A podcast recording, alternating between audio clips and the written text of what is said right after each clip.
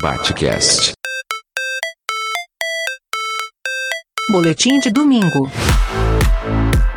Com Adriano Viaro.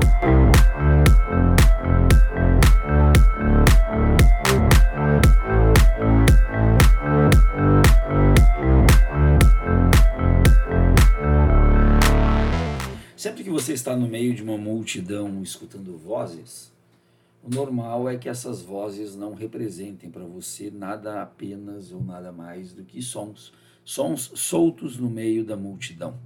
Isso porque nossos ouvidos são treinados, ou melhor, escutam de forma selecionada, de forma filtrada.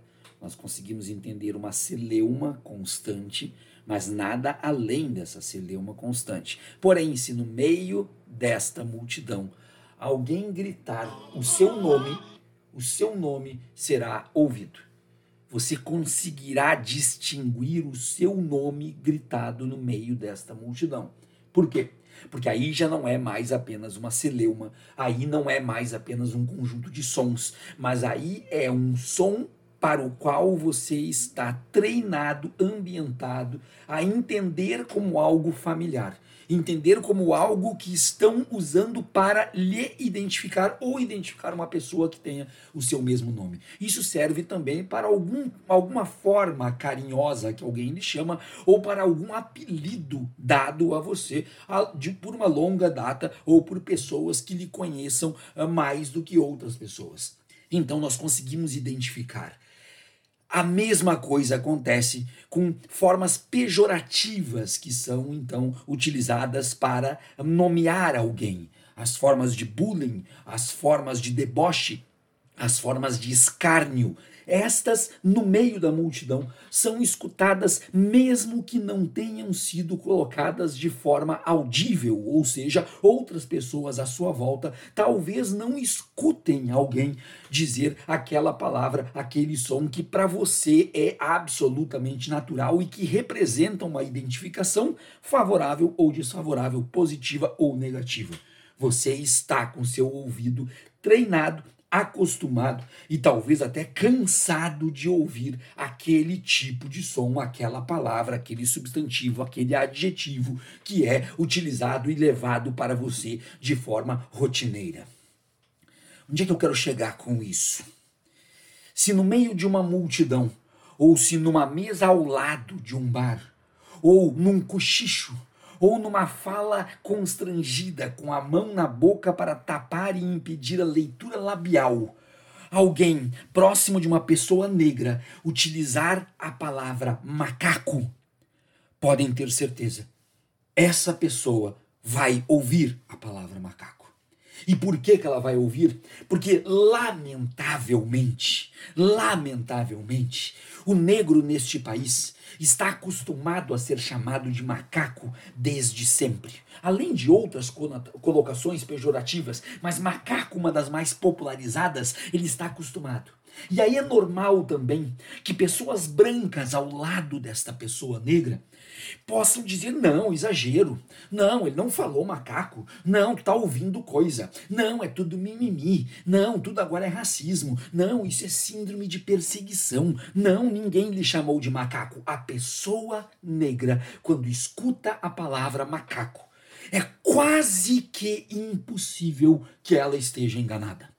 E por quê? Porque da forma mais dolorosa, da forma mais nojenta, da forma mais asquerosa, da forma mais cretina, canalha e calhorda, pessoas negras neste país são rebaixadas a uma condição animal, são rebaixadas a comparações absurdas, abjetas.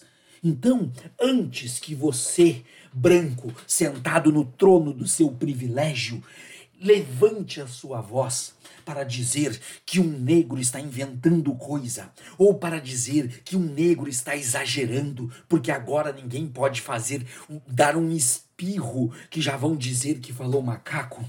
Lembre que você na multidão conseguirá ouvir o seu nome, o seu apelido, ou a forma debochada que amigos falam, ou a forma carinhosa que as suas pessoas mais íntimas lhe chamam. E estas pessoas vão chamar no meio da multidão você por algum apelido carinhoso, porque sabem que aquelas 40 pessoas que estão andando não irão virar para trás para atender aquele apelido carinhoso. E sabem também que somente uma pessoa irá virar para trás: você. Porque você e aquele apelido carinhoso estão conectados. Você e aquele nome estão conectados. Vocês estão simbioticamente unidos, porque esta é uma forma de lhe chamar. Agora você, no trono do seu privilégio, pare e pense. Como que se sente uma pessoa negra pelo fato de que, no meio de vários amigos ou numa mesa de um bar, se alguém falar macaco, essa pessoa saberá que para ela que este adjetivo nojento, canalha e calhorda está sendo direcionado.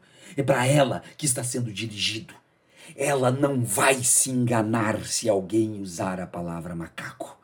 E por pior que seja, ela pode ouvir à distância, inclusive, essa palavra, porque ela já está acostumada com os 350 anos de escravidão e com todos os outros subsequentes de preconceito, de racismo e de rebaixamento do negro na sociedade a ouvir esse adjetivo vindo até mesmo da mesa do fundo de um restaurante ou do andar de cima de um estádio, estando ela no andar de baixo. Um negro dificilmente ou quase nunca irá se enganar quando for chamado de macaco por alguém. E você, branco, no seu trono de privilégios, tem diversas formas de manifestar o seu racismo. E uma delas também é, diante de um ato de racismo, dizer que o negro está inventando, ou que ele está se vitimizando, ou que isso não passa de um mimimi. Eu sou o professor Adriano Viaro e esse foi mais um boletim para o Batcast. Batcast.